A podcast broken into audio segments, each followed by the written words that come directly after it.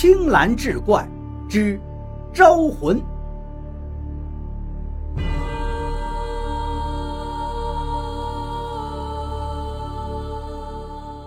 车子翻了两座山头，周围看见远处隐约呈现出一座村庄。山头薄雾环绕，车窗上都蒙上了一层水汽。周围指着那个村庄问：“林教授，那就是铃木庄吗？”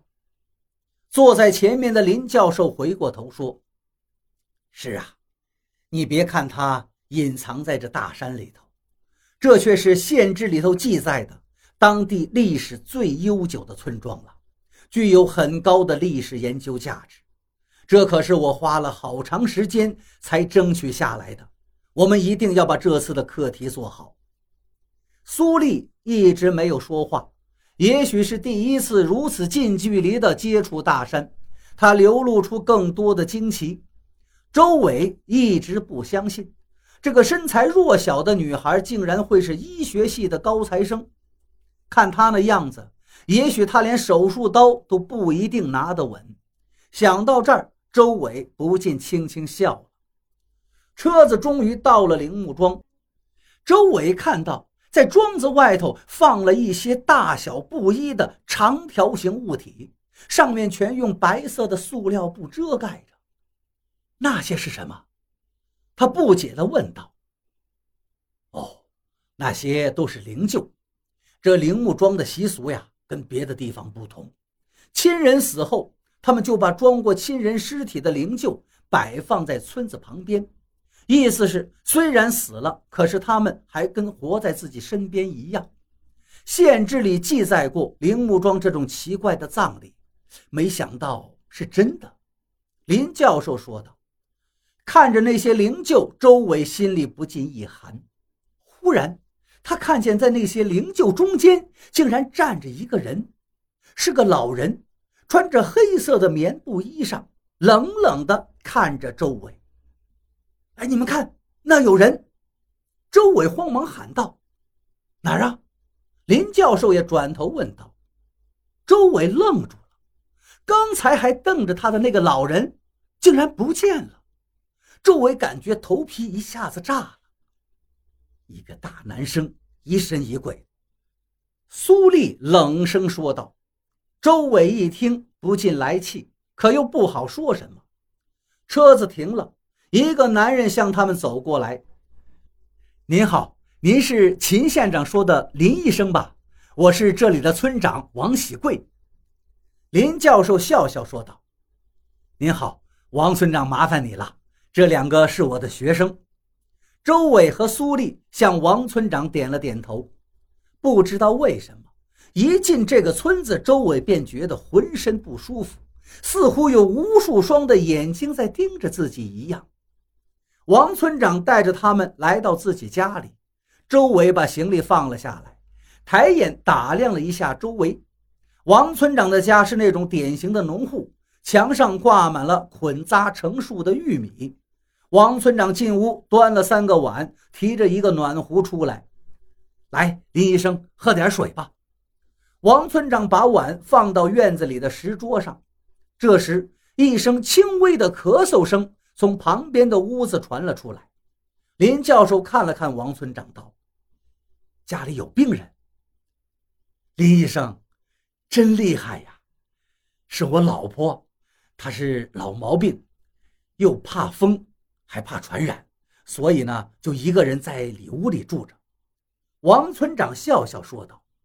林教授一听，把碗一放，道：“那我去看看吧。”说完，站起身就往里屋走。王村长慌忙跟上。周伟真的有点佩服林教授，单凭一声轻微的咳嗽，就能听出这个人有病了。王村长的老婆坐在床上。整个身子被衣服裹得密不透风，只露出两个眼睛。看见林教授，显得有点慌乱。林医生，呃，他这个病传染，还是不看了吧？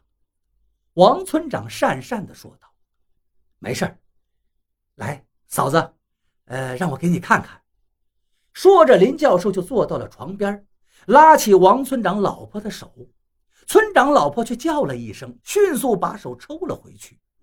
短短的一瞬间，周伟还是看见了他胳膊上有几块明显的疤痕。这他见不得生人。王村长有些不好意思地说道：“哦，那那以后吧。”林教授有点尴尬。出门的时候，一个念头猛地闪过了周伟的脑海：刚刚王村长老婆手上的那几块疤痕。可不是普通的疤痕，那应该是尸斑。对，应该是刚刚形成不久。想到这儿，周伟不禁一惊啊！他转头又往里面看了看，只见村长老婆正直直地盯着他们，目光冰冷摄人。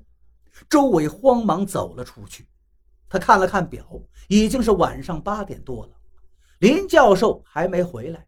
吃饭的时候，王村长过来喊他们去喝酒。周伟不爱喝酒，就推辞了。谁知道苏丽竟然跟着去了，只剩周伟一个人孤零零地待在房间里。窗外天已经黑透了，远处亮着些许灯光。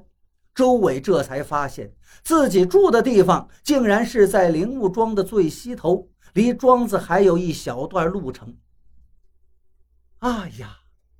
叫一声张生，突然一个奇怪的女声传到了周伟的耳朵里，听得周伟是一身鸡皮疙瘩呀。他走到门外，侧耳细听，外面除了呼呼的风声，再没有其他声音了。难道我听错了？不可能啊！周伟想着就打开了门，只见一个女人脸上画着细妆，红色的染料涂在嘴上。愣愣地看着开门的周伟，周伟呆愣了几秒钟，轻声地喊道：“你，你是谁？”那个女人忽然笑了，张生，说着就向周伟走了过来。周伟连忙后退：“你，你，你他妈的是谁？”他一把推开那个女人，疯了一样往庄子里跑去。周伟撞开了村长家门的时候，林教授正跟村长告别，准备离开。看见周伟狼狈的样子，不禁愣住了。鬼不不，一个神经病女人！我，周伟是上气不接下气。周伟，你怎么了？慢慢说。林教授扶住周伟，问道。